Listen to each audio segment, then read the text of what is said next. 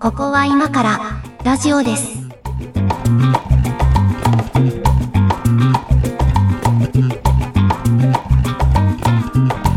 えーここは今からラジオですの時間です。お相手は上書きです。横屋敷です。えー今日もよろしくお願いします。はい、お願いします。これね、あの、3本撮りの3本目なので、えーうんできるだけ短くしようねと言いながら始めていますが、エンディングがどうなるかは交互期待ということで、これ毎回言うだけ言ってます言うだけ言っといて。てね。はい。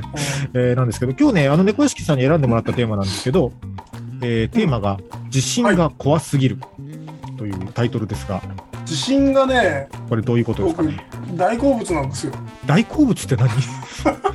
地震が大好物ってすごい語弊がちょっとありますけど、ご語弊があると思うんですけど、えっ、と地震怖いですよね。うん、まあ怖いですよね。怖いんですよ。怖いで。えっ、と怖い怖すぎてうん。その地震の余地であったり。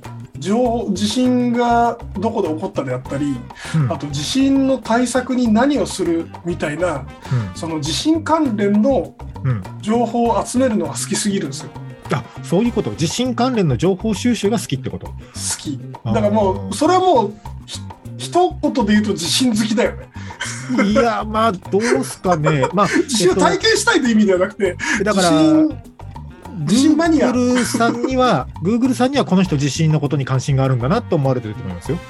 非常に関心があるっていう。そうなんですよ。か。えーでた例えばどんなことを調べてるんですか？えっとね、あの、まあ、だんだん地震のことを調べてると、うんえっと、なんかグラデーションでオカルトの領域に入っていくんですよ。ああ、まあね、そういうのもありますよね。でそれの一番そのなんていうかなんだろうオカルトに屈しまいとしているギリギリの領域が好きで、えっ、と、うんうんうん交換現象つまりそのなんていうかな西の空にこういう雲が出たとかあーはいはいはい。なんか、あのー虹色の雲が出たら地震が来るみたいな。そうそうそうそうはい。あといなんか鳥鳥や犬や猫や野生動物の異常行動とか、はいはいはい。そういったものを観察してうんえっ、と、なんか、なんやか、その理論と紐付けて、えっと、地震とくっつけるっていう、そのジャンル。はいはいはい。ありますね。あるある。だから、ギリギリ科学を辛抱してるじゃないですか。まあ、ギリギリ科学の顔をしてますよね。ギリギリ科学の顔してるよ。そこが一番好きなんですよ。あの、半分ぐらいはオカルト好きが入ってますよね。入ってる入ってる。ああ、なるほどね。でね、それがなんか講じると、うん。ちょっとオカルト寄りになると、あの、なんか、じ、じ、その交換現象で、まあ、その、外に観察対象を求めてるんですけど、えっ、と、それが講じると自分の内側に求めるようになって、はなんかあの、今朝から、こういう、これこれ、こういうタイプの、なんか、そういう人ってなま、なんかそのタイプに名前を付けがちなんですけど、えっ、と、こう、熱感タイプの頭痛みたいな、今朝からそういうのがあるから、はいはいはい。えっ、はいはいはと、い。そろそろ M7 が来るみたいなことを言い出す。それは行き過ぎなんだ。っとそれはオカルト寄りなもう、あの、内なる世界に入りがちだから、はいはいはい。入ってしまってるから、もうどちらかというと、その、せ世間をか観察した結果、なんかどう強引に結びつけるかみたいな。あれですよね、えっと、ジャンル的には、えー世の中を牛耳る闇の組織による地下爆発実験説とかもありますよね。ある人人工地震みたいな。ううんん。とかもあり人工ますよね。施設は僕の中では、うんあの、すごいお笑いネタなんですけど、うんうん。あの、まあそういう、そ、そこまでいくともうなんか結構オカルトの方かな。うんうん。うん。まあでも現実的に地震って、まあ、多分、現在の科学の、まあ、割とこうメジャーなけ見解としては、うんまあ、正確な余地は今のところまだ無理っていうことですよね。一応の結論としてはね。起こる前には分かんないよねっていう。うん起きてからは分かるけど。ただほら、えっと、ね、もうなんかその後のいろんなこともあって、ちょっと情報も薄れてきてますけど、あの、トンガの海底火山の爆発、うん。トンガの火山爆発で起こった時の津波とかは、うんえっと、あれが津波だったのかどうかはちょっと津波の定義からは外れる現象でみたいな説明を気象庁がしてたじゃないですか。してたしてた。ななんか、まだまだわかんねえんだなってやっぱ思いますよね、ああいうの見るとね。わか、わかんないし、なんか、なんだろうな、世の中に当然その、分かって当然と思ってる人の数の多いことってうん。いう恐ろしさ。うん。こういう人が、なんかちゃんと自信を、なんかね、察知して、お知らせしようとしてる人の邪魔をしているなっていう。いや、本当ね、だからそれはこう、科学的アプローチに対してやっぱりノイズになるからね、ね。そそういう情こう正しい情報が普及するときのノイズになってしまってるなとは思いますけど、そう。ただまあ一方でそのなんか、こうそういう、なんていうのかな、オカルト系のものを信じたい人たちの心理っていうのは、やっぱり 根本には不安があると思うんですよ。いや、不安なんですよ。だから分かんないから怖いっていうのを、その怖い自分のこう 置きどころとして、なんかうんいかにももっともらしいと思える何かに置きたくなるというかね。そうそうそうう。ん。あとなんかその、まあ、それが動ね、物うん、とかが持ってる超自然的な能力にかけようっていう。とか闇の組織がいることにしようとか、にすると一回気持ちが落ち着くのかもしれないですけど、まあね、どう、どうなんでしょうね。そういうのって。いや、あの、まあまあ、エンタメとしては楽しんでる感じですかね。それはエンタメとして楽しむのはあんまり趣味がいいような気がしないけどな。大丈夫かな。いや、でもね、い一緒に同調して怖がってますから、は。い。僕は。ああ、まあまあ、地震が怖いというのはまあもちろん怖いなと思うんだけど、なんか知ってます？その、じゃあ地震対策みたいなことっていうのは。あのー先週、先々週かな、あの、リフレッシュの回で、はいはい。あのー軽登山が趣味みたいなことを言ったと思うんですけど、ましたねまあ、あれってその地震対策なんですよ。え？登山が？登山がというよりかは、登山グッズああ、そういうことか。はいはい、はい。避難にとても都合がいいというか、ほぼイコールうんうんじゃないですか。まあ、あれ、登山っていうのは、その、極地に行くっていう、うん極論すると極地に行くっていうことなので、極地ってどこかっていうと、その災害時の、えっと、状況とかも極地に入るわけですよね。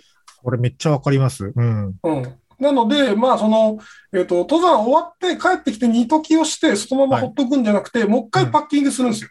ああ、もういつでも出れるようにそうそう、いつでも持って出れるようにしといて、うんそうすると、えっと、最低限のガスと水はいはい。を傾向しつつ、食料もちょっとありつつみたいな状況が作れる。あと、雨風、あ雨をしのぐ雨具が入ってて、みたいな。なるほどあね。と電、電池、電池類が入ってるかな。うんうんいや、うちのね、会社の近くにあの、割と大きいスポーツショップがあるんですけど、もう今、、ブームだから、そのスポーツショップももう3分の1ぐらいはアウトドアコーナーになってるんですよ。はいはいはいで、。そのアウトドアコーナーの中のさらに3分の1ぐらいはなんか防災グッズコーナーみたいになってて、うんあ結構ねほぼ、ほぼ近いんだな、このジャンルと思って、その防災グッズとアウトドアグッズっていうのは。その、同じ機能を軽量化して小型化して、うんえっと、格納するっていう、同じ目的なんですよね。あ寒さをしのぐとか、寒さをしのぐとか、火を起こすとか、うん。なんか、普段使ってるものよりも軽くて、はいはい。えっと、も小スペースで、かつかつなんかその、ししっかり使えるみたいな。うんうんうん。その意味ではほぼ一緒なんだよね。で、まあ、ちらっと見てみたんですけど、うん。まあまあす、しますよね、ものによっては。あそうなのよあ。あいうグッズって。そうなのよ。まあまあの沼だな、これと思って見たんですけど。あのね、それを使いたいくなるよね。せっかくその値段で手に入そうそう。そうだなと思って。せっかくこんなの買ったんだからってなり、なんだろうなと思って。そうなんですよ。そこが唯一と欠点だよね。なんか、な、なんだったかな？何、えっと、あれ？火を起こす何かでカセットボンベなのかな？なんか火を、うんあ、なんかちっちゃい燃料、固形燃料かなんかで使うバーナーみたいなやつ？はいはい。割とびっくりする値段で売ってましたよ、この前。なんか、ちゃんとしたメーカーのやつなんだろうなと思って。ううん。ん。うん。なんかね、メーカーによるところはすごくあって、あの、選ばなければ、その、なんだろう、中国産の何かとか、結構安あ、くで売でもあるんだってるんですよ。。うん。うん。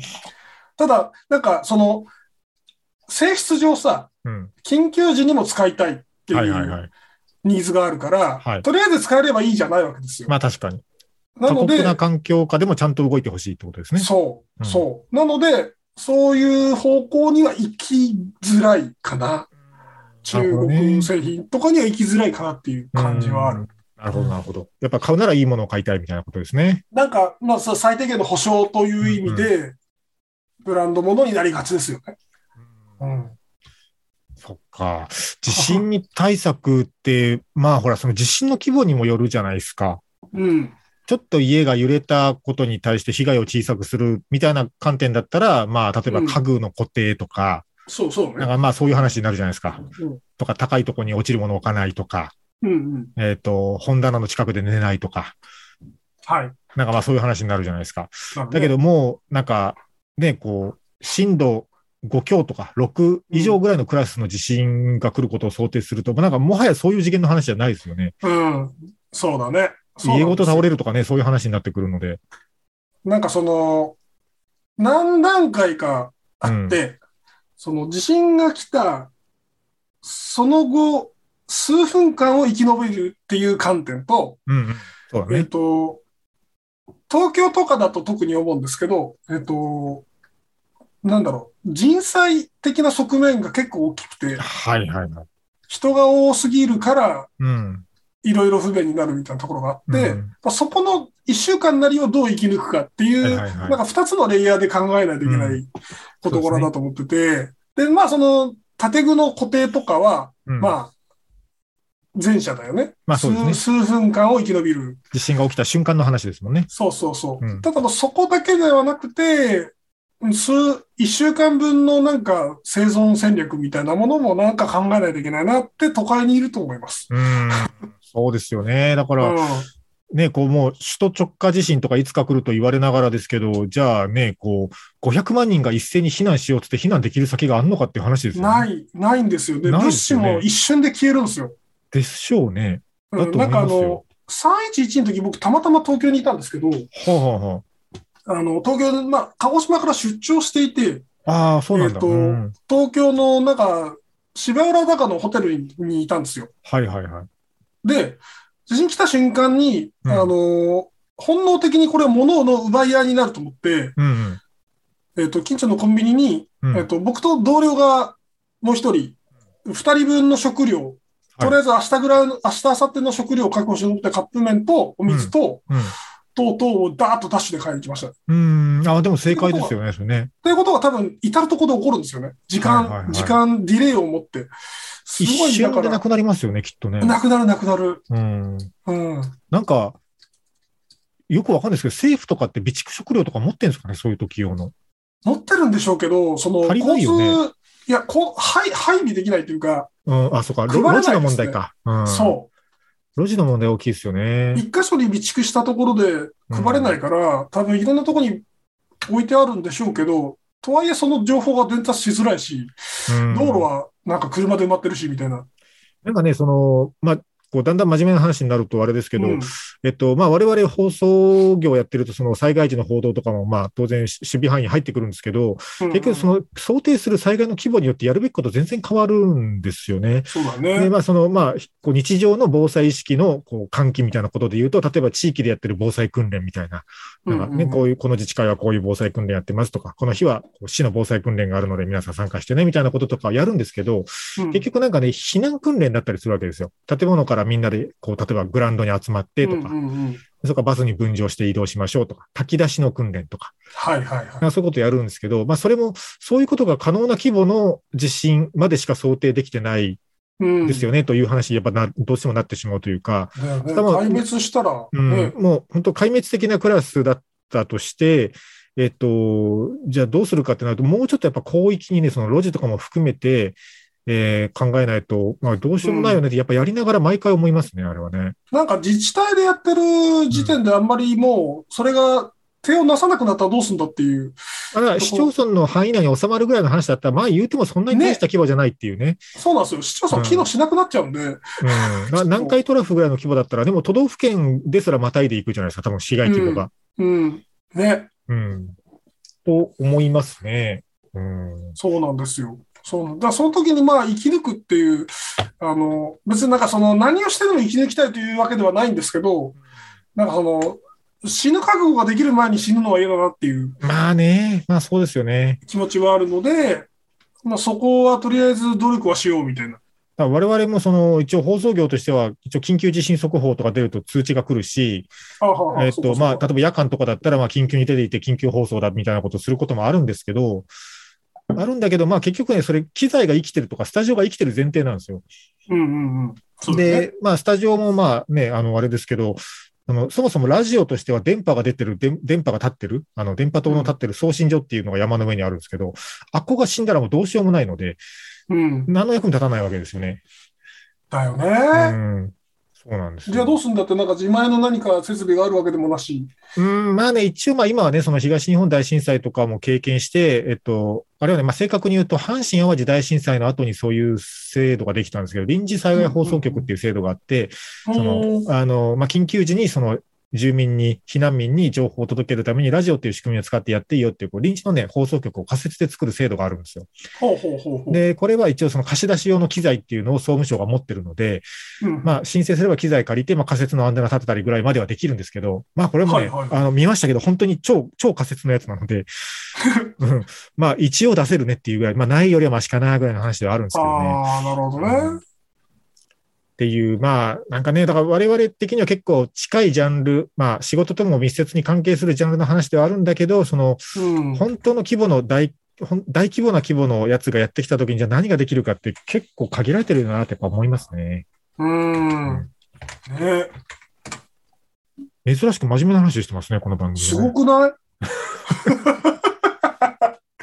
いや、あのーねあんまりこう、茶化す話でもないですしね。まあ、そ、まあ、それはそうだ。うん。うん。実際に多くの方が亡くなったりもしてることではあるので、まあいざ怖いし、本当に。そう。そう。今日のテーマ怖いですからね。怖いですから。うん。うん。まあ、でも、ね、あの、日本ぐらいらしいですけどね、これだけその、こう地震のリスクが高いというか、こう、うんうんうん。例えば、4つのプレートに囲まれてるとか、なんかね、やたら火山帯があるとかね。そうそうそう。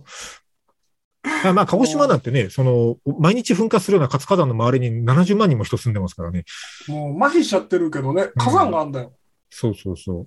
どうかしてるよね。あれも別にこう、普段の噴火は誰も何も驚かないけど、もはや。うんだけど、大正時代にはね、こう、地図が変わるぐらいの大噴火してるわけですしね。たくさん人も死んでますし。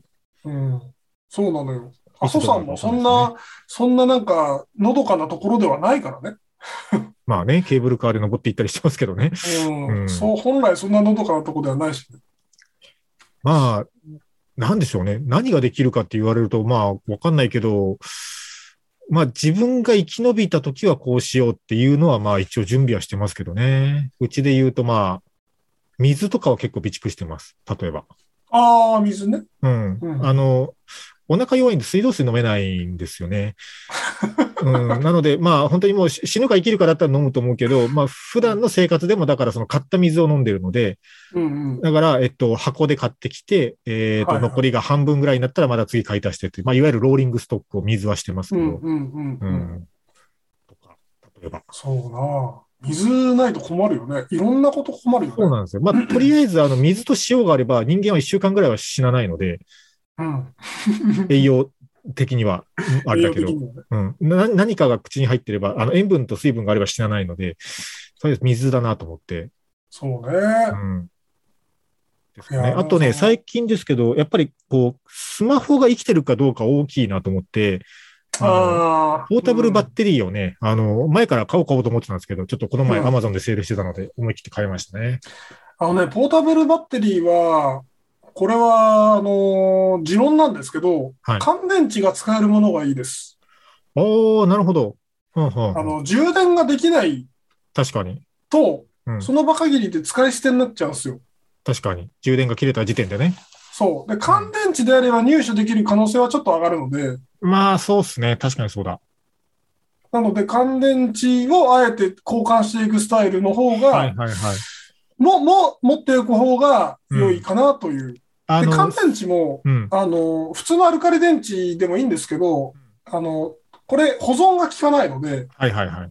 ちょっと高い乾電池って、うんあの、めちゃくちゃ持つんですよ。あ、充電保存とかありますよね。あの、はいはい。そのタイプのうん。ものの方がよろしいですね。なるほどね。うんいや、これね、考えたんですよ。だから、おっしゃる通り、その、ポータブルバッテリー買うときに、だいぶいろいろ検討して、うん。あのーまあ、いまあ似たような容量のやつで、決め手はね、これポータブルバッテリーのこの箱、箱状の横にね、あの、ライトがついてる、LED ライトがついてるタイプのやつがあって、うんあ、これいいなと思って、まあ、そいつにしたんですけど、確かにおっしゃる通り、その乾電池とかが使えるタイプじゃないので、充電できないと意味ないわけですよ。そう、そうなんですよ。で、あの、次考えてるのは、これ発電機だなと思ってて、来た。そうそう。来た。で、あの、いや、で、あの、まあ、仕事上もその会社の設備として、会社には発電機あるんですよ。これは放送設備が動かないと話にならないので、停電しても放送を継続できるように、あの、発電機が用意してあるんですけど、うんあの、家庭用の、まあ、そういうポータブルバッテリーとかが充電できるぐらいの容量の発電機だったら結構小型のやつでいいんですけど、うんあの、カセットボンベで動くやつがあるんですよ、最近。あるね。あるね。うんあるだろ。イあのタイプだなと思って、やっぱりガソリンがないと動きませんっていうのは、結構その、非常時を考えると入手が難しいだろうなと。ガソリンはね、なんかレアアイテムになるからね、きっと。うん。そう。だからカセットボンベだったら、まあ、それこそね、まあ家で使いながらローリングストックしていけばいいので、備蓄も可能だなと思って、そう。カカセットボンベ型のね、発電機をこれにプラスすれば一応、まあ電力に関してはとりあえず、なんとかなるかなと。そうなんですよ。カセットボンベ大事なんですよ。大事ですよね。煮炊きにも使えるじゃん。あ、そうか。アウトドアでも使いますよね。うん。あの、アウトドアのボンベってなんか特殊な形のやつはいはいはい。なんか、が多いんですけど、ドドーム型みたいなやつありますよね。そうそうそうそうそう。なんですけど、まあ、あれではなくて、あの、普通に家庭で使うあのタイプが使えるタイプもあるんですよ。うんあれを選んで、まあ僕は買ったりして、その、カセットボンベ、まあ、あの、なんか、えっと、地震ではなくて、えっと、例えばゾンビが出てしまう世界になったとしても、はい。えっと、武器として使えるじゃないですか。確かにね。ええあ、でもそれだったらあれですよね。あの、こう、えっ、と、炙り系のお寿司とか作るときに使う、あの、上につけるタイプのバーナーもセットで持ってきたやつよね。はい。あの、もちろん、もちろん。ゾンビ対策で。ゾンビ対策。うんうん。あと、あの、自転車のはい。輪っかあるじゃないですか。あの、車輪自転車の輪。っか？車輪あ車輪。うん。あの、特にスポーツタイプだと、前輪とかカポって抜けるじゃないですか。あ、はいはい。外せますね。で、うんあれを抜いて、うんえっ、と、ゴム、ゴムを貼って、上と下に。で、えっ、と、真ん中に棒を通して打つと、すごくいい弓になりますよ。おーはいはい。武器武器としてね。何と戦うつもりなんですか？わかんない。なんかあのーね、激甚災害が来た後に人が人を殺すような世界が来るかもしれないので、まあねそういう。備えはね。まあね。想像したくないけど、まあないとは言えないよね。まあ自信がなくてもね、人と人は殺し合ったりするので殺。し合ってますから、うんうんまあ、それはさておき、ゾンビ対策にそういう知識とかを日々、あの、地震が怖すぎてうん。ストックしているっていう。まあ、そうね、あの、わわかんないですけど、こう、そういう時って、我々は田舎で暮らしてるので、野生動物対策とかでもあったりしますしね。ああ、ねまあ、そうね。野生動物ね。あの熊いないけど、避難所って、あの、地方だと小学校の体育館とかだったりするんですよ。そうですね。後ろ山だったりするわけですよ。はいはい。絶対イノシシとかいるよねって思いますね。そうそう。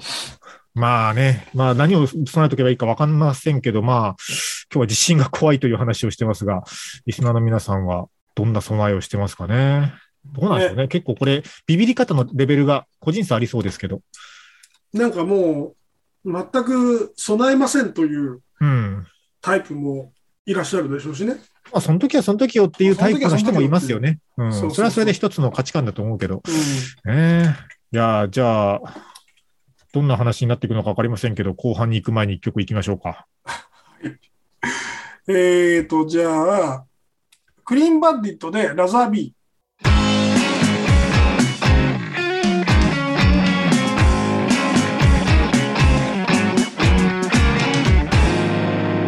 こは今からラジオです。いやー、地震話だけどどうしましょうかね。うんなんかね、あの、まあ、まあ、日本も東日本大震災も経験したので、やっぱり津波をセットでやっぱありますよね、地震ー。って。ああ、まあそうね。で、うちね、怖いなと思うのは、その、放送局やってるんですけど、スタジオがね、1階なんですよ、建物の。で、建物自体は、その、こう、割と強固な建物の中に入ってるので、そこはいいんですけど、そう、作るときにできれば2階がいいですという希望を出したんですよ。津波リスクがあるので。うんうんうんで建物自体は津波避難ビルにも指定されてるんです。強い建物だから。上、屋上とかに逃げれば津波からも一応逃げられるんじゃないかみたいな、あるんですけど、うち1階なんでね、もし津波のリスクがあったらもうそれは捨てて逃げるしかないななんてそう、そうだよね。うんそうだよね。そうなんですよ。そういうのって普通高いところに作ったらしないんだね。いろんな大人の事情がありましたね。なるほどね。うん。えー、パワーバランスですからね。だから、あの、ほら、防災って、その、何もなければ何もないのが一番いいわけですよ。その災害時への備えはしたけど、別に来なかったねが一番いいわけですよ。はいはい。だけど、その、だからこそ終わりがないというか、じゃあ、自治体がこれ、自治体の事業として防災をやろうとしたときに、あの、うんそこにいくらお金をかけるのが正解っていうのね、基準がないわけですよ。ああ、まあね、天井はないからね。天井がないんですよ。別に1億かけようがうん100億かけようが、来なかったら別にそれかけた意味ないよねっていう話になっちゃうので、うんうんで、なんか、こう、来たら来たでさ、そう。なんであの時ケチったんだみたいなこと言われるわけじゃん。だからすげえ、こう、なんか、未来予測の難しい事業だな、防災ってって思いますけどね。チキンレース的な側側面もあるよね。そうなんだ、そうなんですよ。だからまあ、なんていうのかな、こう、えっと、大人の事情をうまく回避する意味では、えっと、そこそこの設備投資なり備えをするための予算を組んで、うんそれが功を奏してほぼ被害が出ませんでしたっていうことが言える規模ぐらいの災害が時々来るのがいいんでしょうね。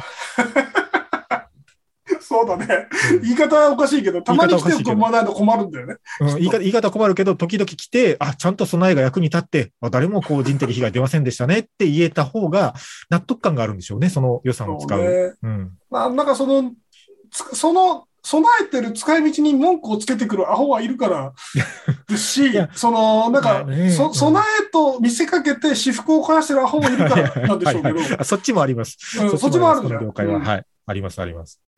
いや、本当ね。だから、難しいものですよね。もう、そういう、こう、備えは使わないに越したことはないから、うん。使わなくてよかったねって言え、言えるのが一番平和なんですけどね。うん。まあなんか、うん。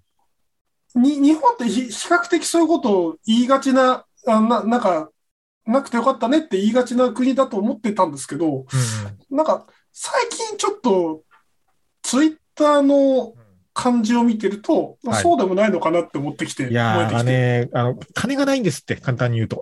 あまあそうだね。ん そういうことだね自治体にも民間にも金がないんですって。うん。うん。金があればね、まあそれこそほら、あの、会社とかやってると、その、なんていうんですかね。決算前とかになったらさ、もう法人税で払うぐらいだったら発電機でも買った方がいいわけですよ。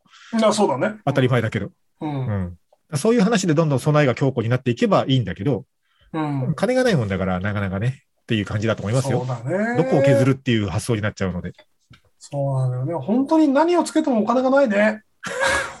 本当に。なんすかね、なんか随分日本は安い国になっちゃったなと思うんですまあでもね、これもあの、この前ラジオで聞いた話ですけど、あの、元マイクロソフトの成毛さんが、あの、ラジオこの前出てたのを聞いてて、うんうんうんあなるほどなと思ったんですけど、ほら、日本はその、もう安い国になっちゃって、こう、ここ30年ほとんど経済成長してないし、みたいな。うんでそれでこう、悲観的な議論をよく聞くんだけど、うんでも、500円でこんなうまいカツ丼が出てくる国他にないですよって言ってて。うん。で、それってその安くて、クオリティがそこそこ担保されてるってのは一つの価値なんじゃないかっていうね。なんていうかこう、まあ、諸外国のどこと比較するって具体的に言っちゃうとちょっと語弊があるからあれですけど、なんか安い国ってクオリティも低かったりするわけですよ。うんなんか衛生管理ができてないとか、うん。まあそもそもいろんな国の人の口には合わないとか、うん。だけどどこの国の人がやってきても清潔だし、食べてうまいっていう食事がワンコイン500円で食えるっていう国は、世界中ここしかないんじゃないのっていうことを言ってて、だから日本はその無理にもう、こう、もう一回経済成長して世界の大国と渡り合うんだみたいなことじゃなくて、あの、そこそこのクオリティで、あの、ちゃんと人間らしい、あの、美味しいものを食べて、清潔に暮らせるよっていうことを価値として世界にアピールしていきゃいいんじゃないのみたいなことをおっしゃってて、ほうほうと思ったんですけどね。なんか、うんと、同意する部分もあるが、うん。なんその、見えてる部分がまた違うのかなっていうところもあるかな。うんなんかその、うん500円でカツ丼食えるところ、えっと、具体的にはカツ屋さん、まあ、あまあ、その選択肢だと勝也ですよね、ほぼ。うんうん。かで、カツ屋さんも、あのーなんだろうな、その、み、民度、ち地域の民度によってはひどい店舗もあるでしょうし。民度っていう言葉がちょっとね、もはやだいぶ語弊のあるボキャブラリーですけど、はい。えー言いたい、言わんとすることはわかりますよ。うん、ですし、なんかその、本当に守るべきだった500円でカツ丼を出していた店、個人店とか、そういった店はじゃんじゃん潰れているし、なんかこの、えっと、例えば砂でこうさ、壁を作るじゃない？で、そこ砂でに壁を作る。砂で壁、壁、崖みたいなのを作ってう、んそれがだんだん崩れていく様子と似ていて、まだ残ってる部分っていうのは残ってるんだけど、はいはい。そうでない部分ってガンガン削れてってったりして、はいはいはい。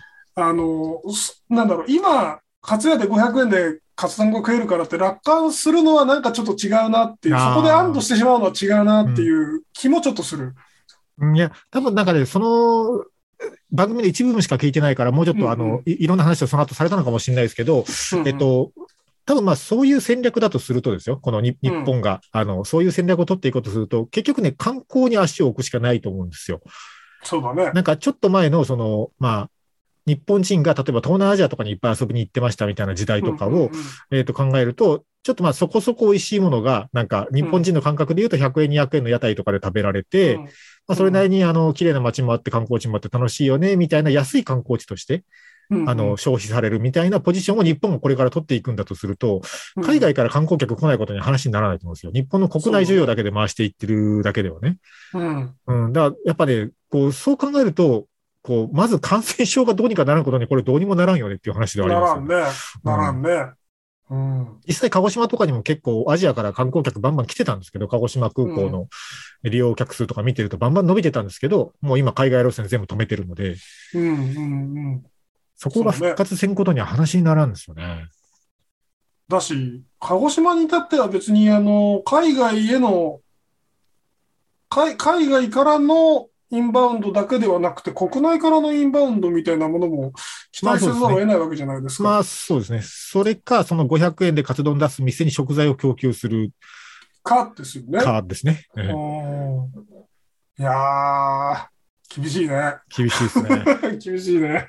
だからね、もう今ね、資源はないわ、金はないわ、で、地震は来るわっていうことになってるので、ね、なんかね、どどこに希望を見出していけばいいんだろうかっていう感じですもうよね。VR しかないですよね。VR、ああ、VR ジパングですか。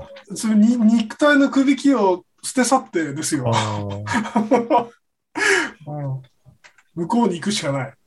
まあね、VR の世界は地震来ないもんね。地震来ないですからね。うんただ突然動かなくなるやつはいると思うんですけど。いやいやいや、うんどうでしょうね。やっぱ地震の話結構あれですね。ちょっとこう、気を使う部分がありますね。気を使う部分がありますから、まあ、オカルトの話をし続けた方が良かったかもしれない。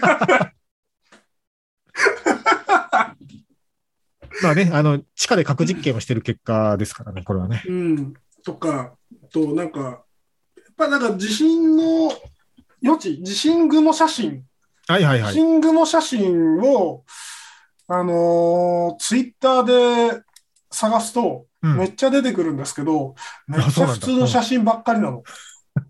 いや、だから、そう思ってみるとそう見えるの法則ですよね、これはね。そうなんですよ。全部そこに紐づけてしまうというかね。なんか、なんかとってもいい鱗雲ですね、みたいな 写真が、これ地震雲だっつって。なんだろうな。もうでもそう、そう信じたくなる気持ちもわかるけどね。まあね、珍しい、まあ、その、えっと、現在、現代のようにその科学技術が発展してなかった中世とかも、うんうんその、なんか、雲の様子を見て、はいはい。これは吉兆であるとか、はい。あの、なんだかんだと言ったわけじゃないですか。うんうん。なんなら、あの、焼いた亀の甲羅の割れ方でいろいろ判断してたわけじゃないですか。ああ、そう、昔はね。うん。うん、だからなんか、そそういうものに何かを見出したいという本能はきっとあって、人間には。あある時代までは、こう、そういう世の中のことを説明する役割っていうのは宗教とかが担ってたんでしょうけど、うん。ある時代までは。ただまあそれが科学にとって変わられて、うん。でもまあその科学で説明しきれないことがまだまだあるから、その説明しきれてない部分をじゃあ何によりどころを求めるかで、その宗教に変わるオカルティックなものが今幅を利かしているという状況だと思うんですよ。そうですね。うん。その科学、うん科学風のオカルトね。あ科学風の、もう科学の顔をしたオカルトに惹かれているっていうのはそういうことだと思うんですけど。うん、まあ、でもなんか、こう、一周回っていろいろ考えると、やっぱりその科学、なんていうのかな、人間ってここまで科学的に判断しないんだなって思う事例とかを、やっぱりこのコロナ禍以降いろいろ見てしまってるので、うん、うん、そうだね。科学的に正しいことを説明するっていう説得の仕方はあんまり意味がないかもしれないという気もしますね。だって半枠の人たちもさ、すごく そっち行きますか？科学的風なことを言うじゃない、うんはい、言います、言います。あこれ前話したっけ？なんかすごい衝撃的な写真を見たっていう、あの、はえっと、血液中、これが血液中に紛れ込んだ 5G 受信機ですっていう写真。マジで？よくある、よくあるウイルスのさ、ウイルスのなんかあの拡大写真みたいなのあるじゃん。ああ、あの、国立感染症研究所親のが出してるやつ。そう、親の顔より見たあのうんうん。写真。NHK のニュースの右上にあるやつだ。うん。そう、あんな感じで、あの、なんか四角いトランジスタみたいなやつが、うん。足が生えてるやつがいるんですよ。トランジスタを一体何だと思ってんだよ。あれ 5G の受信機らしいですよ。なんかね、あのうん、えっと、陰謀論というふうにくくってしまうのがいいかどうかわかんないですけど、うんそういう、こう、まあ、科学的でないものを科学的に信じてしまってる人たちの、なんか心理みたいなのを研究している、あれ、なんだったかな？なんかネット記事がなんかで公開されたと思うんですけど、記事を読んだんですけど、えっとね、まあ、なんか傾向としてやっぱいろいろあるのは、その、なんていうのかな？これも言い方難しいけど、その一発逆転感を求める傾向がある人なんですって。なんなんていうか、そういう人たちって。その、なんていうの？まあ、例えばギャンブルとかもそうですよね。そのすごい負けが込んでても、一発ボンと大当たりして勝つみたいなところに、こう、快感を覚える人はなかなかギャンブルやめらんないみたいなのと同じで、はいはいはい。そのだから、あまりその人生において、えーこう、なんていうか、勝ち組的な経験値が少ないというか、うん。なんかこう、不遇な思いをしてきた経験が多い人ほど、なんとかして一発逆転できるんじゃないかという、こう、思考性を持つことがあると。でそうしたときに、その、賢い、今まで自分をこう、なんか、自分の上に立ってきた、自分よりも賢いとされてきた人たちが知らない事実に自分が気づいてしまったっていうのは、ものすごいドーパミンが出るらしいんですよ。ああ、なるほどね。うん。そういこう、あの、快感状態なんだと。パラダイムシフトのチャンスだっていう。そうそうそう。一発逆転ができる。なんかうんもうパチンコでいうフィーバー状態が起こってるので、それを、その、なんか、えっと、今までの科学の文脈で語る人たちがいくら正しいことを言っても通じないのは、そういうロジックが背景にあるからだと。なるほどね。でそんなん言ったってパチンコをあなたはもうその負けの方が混んでるのがトータルで言ったらマイナスでしょっていう説得は何の意味もないのと同じでう、んうんう。うんん。なんか、なんならやっかんでるんだぐらいの気そう持ちだよね。そうそうそう。そうそうそうそう。だからね、どうしたらいいんでしょうね、そういうの。いや、もうそれも、あのー滅びるしかないですよ。そういう思考に陥っちゃった人は。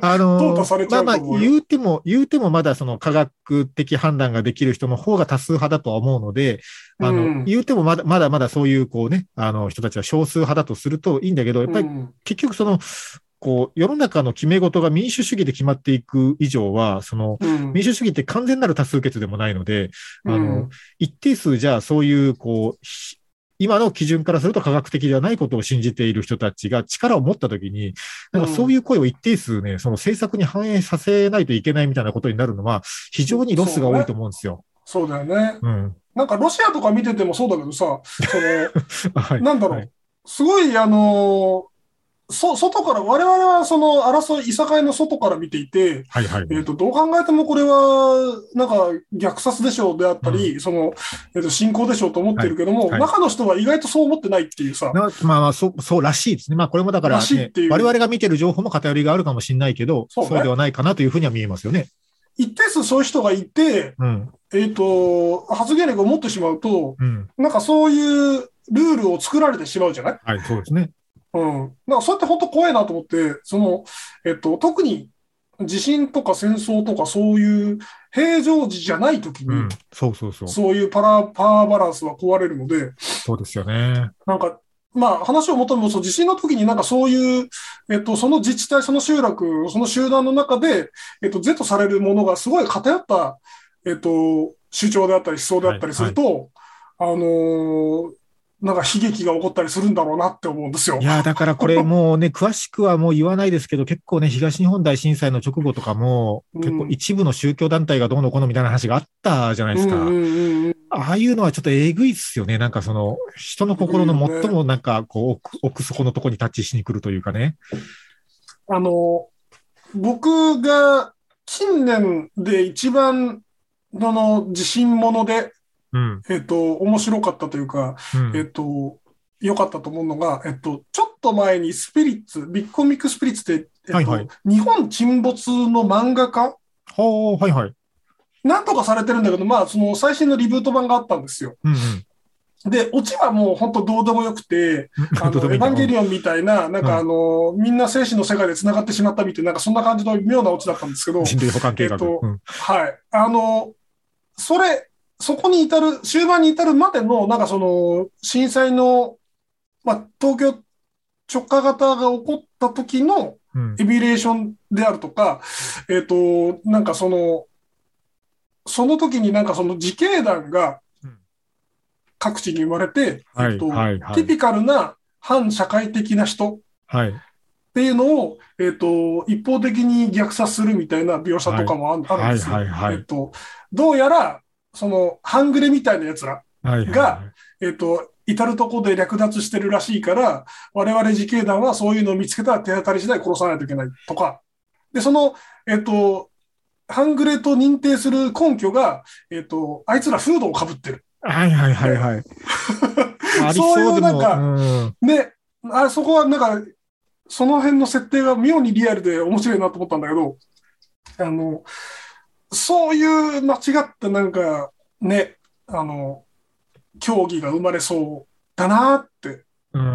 まあだからその、行政機構とかが機能しないがゆえに、うんその新しい秩序をそこで独自に作ろうとすると、そういうことになりがちですよね。そうなんですよ。で、うん別にあの、悪意があってやってるわけではなくて、自警団なんで、うんえっと、せめて自分の身の回りは守ろうっていう善意から来ているんですけど、全員から来てるところがさらにややこしさに輪をかけてややこますよね。しいんですよ。うんそうなんですよ。で、それがその世代の、例えばその、えっと、ジジイババアが、えっと、中心になっているコミュニティであれば、はい。えっと、若者を敵視するでしょうはいし、はい。はい。えっと。若者が中心のコミュニティであれば、はいえっと、中年層とか、その、まあ、かつて自分たちを、えっと、す こう、基本的に搾取してきた連中を敵視するでしょうし、はい。はい。なんかそこはね、いさかいの種になるよね。なるでしょうね。だから、うんそういうことは、だからね、自治体とかの防災計画には入ってないでしょうからね。そういうことをどう対応するかみたいなことはねなんか。そういうのって全く想像してないのかなうんまあ、その経験値としてね、実際の被災地とかではいろんなことがあったでしょうから、その経験値とかを踏まえて、その防災計画とかの中に、その、なんていうのかな、コミュニティ運営みたいなことですよね、まあ言ったら。そうそうそうそうそう。コミュニティ運営の中でこういう要素は危険だから、こういうことが起こらないように、じゃあこんな人を配置しようとか、うなんかそんなことが組まれてればいいですけどね、そこまでね詳細なものは見たことがないですね。そうだよね。うんなんか多分そこは想像し得ないし、うん。うーんと、え結構これ水物というか、そその現場にどんな人がいるか、どんな割合でいるかで結構変わってくるというか、そうだね。うん。じゃあね、その、そこに外国人がいて言葉が通じなかったらどうするんだとか、うんうんうん。なんかね、前はその、ホームレスの人が避難所に来たのを受け入れるのか受け入れない、受け入れないのかみたいな話があったり、うんうんうん。でペットを連れた避難は可能かみたいな話だったり、結構ね、その無限にこれなんか、こう、想定がし得るというか。そうだね。なんかうん、そ想像してない出来事が起こった時にどうするかって話だから、うん。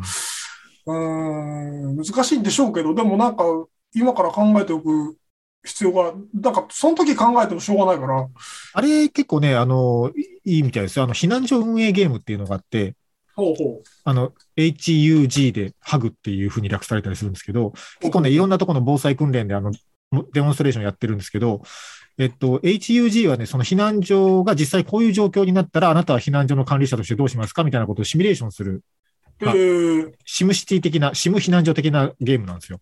ほうほうほうそれこそ、こうなんか、えっと、例えば、避難所には30人いるけど、10人分の食料だけが届いた。どうするみたいなこととか、うんうんうんうん。なんかそういうことをね、その、いろんな想定をする意味で、あの、ゲームとして、ゲーミフィケーションですね、これ一つのね、うんうんうん。うん、ややってる仕組みがあって、なんかああいうのをもうちょっと活かしていくといいかもしれないですね。そうだね。なんか人間の闇がさらけ出されそうなゲームだけど。まあでもなんかね、有事の、有事でやるよりは事前にゲームとしてやった方がいいよね。うん。だだからあれですよね、なんか話あちこち拘束しますけど、それこそだからうん VR とかで、一回そのうん本当に人は死なない世界で、大量に人が死ぬレベルの災害とかを一回バーチャル空間で体験してみて、こういう時にどういう気持ちになるのかとか、疑似体験しておくとかはあるかもしれないですね。